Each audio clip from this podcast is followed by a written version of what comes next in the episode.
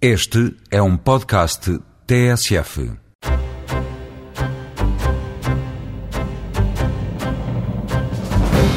Esta semana o Eureka pôs pernas ao caminho e foi até ao Baixo Voga Lagunar, uma zona situada na Ria de Aveiro, perto do mar, onde começou a ser construído um dique. Depois de uma queixa dos ambientalistas, a obra ficou parada e agora os investigadores da Universidade de Aveiro estão a fazer os planos de monitorização da fauna, flora, solos e água, dados que permitem avaliar com rigor o impacto desta obra hidráulica nas espécies.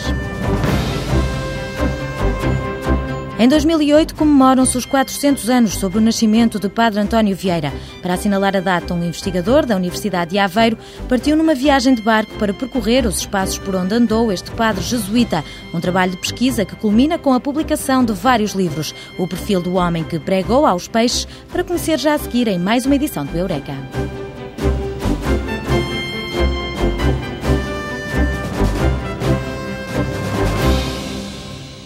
Para travar o avanço do mar e promover o desenvolvimento agrícola da região, o Ministério da Agricultura decidiu construir um dique na zona do Baixo Voga Lagunar, mas a obra ficou a meio depois de uma queixa apresentada em Bruxelas pelos ambientalistas. Um estudo realizado pela Universidade de Aveiro avaliou o impacto ambiental desta obra e concluiu que era necessário fazer planos de monitorização para a fauna, flora, solos e águas. Um levantamento que vai permitir identificar com rigor a população de cada espécie para depois quantificar o impacto e sugerir sugerir medidas que minimizem os efeitos provocados pela construção do dique. Nós só conseguimos averiguar qual é, é a evolução ambiental do Baixo Voga após a implementação do projeto se tivermos um referencial antes da construção do projeto. E é exatamente esse referencial que nós estamos a construir neste momento. Estamos a entrar no uh, segundo ano e meio de monitorizações no Baixo Voga e temos já neste momento um, um manancial de dados que nos permitem depois comparar com a implementação do projeto, ou seja, derivado da construção, do dique, dos vários caminhos, das várias obras hidráulicas que ali vão ser implementados, como é que os diversos domínios ambientais, nomeadamente a fauna, que neste momento a fauna é muito importante no Baixo Voga, como é que essa fauna reage à implementação do projeto. O Baixo Voga Lagunar é uma área da Ria de Aveiro que sofre influência das marés. Atualmente, o principal aproveitamento destes terrenos é a agricultura, com plantações de arroz e milho e a pecuária. Fernando Leão, do IDAD, o Instituto de Ambiente e Desenvolvimento, sublinha que um dos objetivos do projeto do Baixo Voga Lagunar é impedir a invasão dos terrenos pela água salgada. Com a subida das marés, com o rompimento dos vários diques tradicionais que já existiam na área, que os próprios agricultores nas décadas anteriores construíram, as marés destruíram esses diques. E o que se assiste é que campos que outrora eram utilizados pela agricultura, neste momento estão completamente salinizados. Ou seja, o homem já não consegue lá cultivar nada o projeto de desenvolvimento agrícola surge um pouco para contrariar esse desenvolvimento, ou seja, surge para construir diques, construir comportas para que as marés não avancem. Simultaneamente a essa construção de diques e de, de comportas vai ser feita toda uma nova estrutura interna de, de rede viária, de caminhos para os agricultores poderem aceder aos seus terrenos, vai haver uma reestruturação fundiária, algumas obras hidráulicas para evitar elevados tempos de permanência da água doce durante o tempo das cheias, quando há cheias do Voga, e para que a água consiga escoar mais rapidamente. Portanto, é toda uma melhoria das infraestruturas agrícolas da área do Baixo Voga. Para a água foram selecionados 30 locais de amostragem para averiguar o comportamento em termos de salinidade ao longo do ano, oxigênio dissolvido, o pH e a condutividade, já que estes são os parâmetros que influenciam a fauna e flora. Os biólogos da Universidade de Aveiro estão a acompanhar ainda o voo de duas aves selvagens com maior interesse conservacionista e que podem ser afetadas com a construção do dique. Temos, por exemplo, a águia sapeira, que é uma espécie de rapina que em Portugal está ameaçada. Existem cerca de 70 casais em todo o Portugal continental, 25% dos quais está na Ria de Aveiro. Daí o seu interesse, daí o interesse da ZPE da Ria de Aveiro para essa população de, de rapinas. Temos também, por exemplo, a garça vermelha, é uma outra espécie ameaçada e que também encontra na Ria de Aveiro um refúgio muito importante para a sua conservação, Bom, entre outras espécies uh, de aves. Ora bem, estas duas espécies em concreto, a águia sapeira e a garça vermelha, foram identificadas no EIA como muito importantes em termos conservacionistas naquele local. Os canais e as ribeiras são o refúgio preferido da lontra, que existe em grande quantidade no Baixo Voga Lagunar. Fernando Leão revela que os anfíbios, raverde, sapo comum e salamandra, também estão a ser estudados. É conhecido que uma das ameaças às populações de anfíbios é o atropelamento nas estradas. Eh, no Baixo Voga existem muitos caminhos eh, que são utilizados pelos agricultores, esses caminhos vão ser melhorados e então temos como objetivo perceber um pouco se a melhoria desses caminhos vai de alguma forma ter algum impacto ou não nas populações de anfíbios que existem neste momento no Baixo Voga. Os peixes são também personagens que desfilam nestes planos de monitorização, sendo esta uma área com imensos canais onde a água doce e a água salgada se misturam. Fernando Leão diz que é preciso conhecer os peixes que lá vivem para avaliar o impacto das comportas. Temos identificados três espécies ameaçadas de peixes que utilizam aqueles canais para chegar ao troço médio do rio Voga, onde vão fazer as suas desovas. São elas a lampreia, o sável e a saveia. Já capturámos todas ali naqueles canais e assim ficamos a perceber ao longo do ano quais é que são os meses em que essas espécies passam para quando da implementação do projeto conseguirmos dizer ao promotor que no mês de janeiro ou de fevereiro a comporta tem que estar aberta X tempo para as lampreias passarem todas para montante. Em simultâneo, realizamos também a medição da salinidade da água para percebermos onde é que está a comunidade dulce aquícola e a comunidade de peixes que utiliza a generalidade do estuário. O Bocage é uma área muito típica do Baixo Voga Lagunar. Nestas parcelas, os investigadores estão a fazer o levantamento ao nível da vegetação e das sebes que ladeiam os terrenos e ainda dos pequenos pássaros que por lá se espreguiçam. É um, um ecossistema agrícola que se caracteriza por campos uh, agrícolas de muito pequena dimensão, completamente ladeados de sebes vivas. Ou seja, os limites do terreno estão todos marcados com salgueiros, com amieiros, com silvas e de tal forma densa que, na maior parte dos casos, o gado que está dentro do terreno agrícola não consegue sair daí. Existe uma comunidade de passeriformes muito diversificada nestes locais e o que nós estamos a estudar e estamos a acompanhar é qual é é a população de aves que neste momento utiliza o bocage e depois no futuro com a implementação do projeto, porque é previsível que em alguns locais se vão cortar algumas sebes para aumentar o tamanho da propriedade, perceber se as aves de alguma forma reagem a esse aumento médio da propriedade ou não. Para a flora estão a ser elaborados cinco planos de monitorização. O estudo de impacto ambiental referia uma espécie com estatuto. Esta planta, pouco abundante, que necessita de ser protegida, é a Campanula lusitânica. A flora não tem ainda um livro vermelho, como tem, por exemplo, os vertebrados. É um livro que está a ser feito já há muito tempo, mas tem várias listas com plantas que têm estatutos ou de raras, ou de ameaçadas, ou de perigo de extinção. E, portanto, nós, eh, não tendo livro vermelho, temos que uh, nos guiar por essas listas. É o caso da Campânula, que vem numa dessas listas, que é a lista do Alves. Rosa Pinho sublinha que, com a construção do dique, os sistemas úmidos serão a área mais afetada e o junco, a espécie mais sacrificada. A bióloga da Universidade de Aveiro está também a avaliar a presença de espécies infestantes. São três acácias provenientes da Austrália. O que prejudica mais, uh, no caso destas espécies, é elas ocuparem o habitat de espécies espécies espontâneas da nossa flora, não é? E com, com uma velocidade cruzeiro, digamos assim.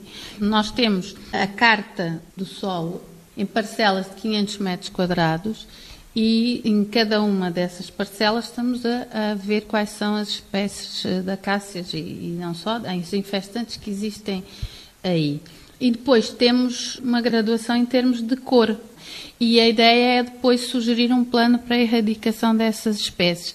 O que seria de atacar já seriam núcleos grandes em termos de espaço no terreno, mas de acácias pequeninas. O estudo dos solos está a cargo de uma equipa do Departamento de Geociências. Ao longo de 300 pontos de amostragem, onde são feitas colheitas periódicas, os investigadores compararam a área protegida pelo DIC com a zona onde a construção ainda não foi terminada para poderem averiguar se esta obra hidráulica melhorou as condições do solo. Pretende-se ver nos solos, por um lado, a salinidade atual e como é que ela está a evoluir, não só à superfície do solo, mas a uma determinada profundidade, de acordo, aliás, com critérios normativos. Depois analisamos, quer no próprio local, quer em laboratório, não só a salinidade em si mesma, portanto, é um parâmetro físico, mas o seu pH, e depois em laboratório, eh, quais são os cationes que podem contribuir para essa salinidade. O sódio, o cálcio, o potássio, o magnésio. Estamos também a ver qual é a capacidade que os solos têm de fazerem quer essa captação de cationes, quer a libertação. As conclusões revelam que a zona desprotegida apresenta mais problemas e desde que não haja entrada de água salgada, os solos recuperam. Fernando Rocha alerta para a importância de construir diques, já que se deixarmos a natureza funcionar, caminhamos para um cenário de pântano ou de salinização dos terrenos com o avanço do mar. Se não há atividade humana, não há conservação dos sistemas de proteção. Quer dizer, nós não mantemos os muros, os muros caem e vão assorear os canais. Portanto, o nível está a subir o que retém as águas, quer dizer, quando há entrada de água salgada, se depois ela, os muros estão uh, caídos, a água entra com força para fora, fica aprisionada, portanto temos um aumento do tempo de retenção das águas nessas zonas. Quanto mais lá tiverem, mais tempo têm para depositar os seus sais. Portanto, esta é, um, é uma tendência, que é a tendência resultante do abandono das atividades económicas tradicionais na ria. O outro é a subida do nível do mar. Portanto, entre um e outro, qual é que vai ganhar? Isso não sei dizer, mas se não há intervenção, se nós deixamos o sistema entregue a si próprio, um destes dois fenómenos vai existir. Os investigadores são unânimes ao afirmar que a construção de diques e o novo emparcelamento agrícola dos terrenos do Baixo Voga Lagunar têm de avançar, sob pena de os terrenos perderem a viabilidade económica.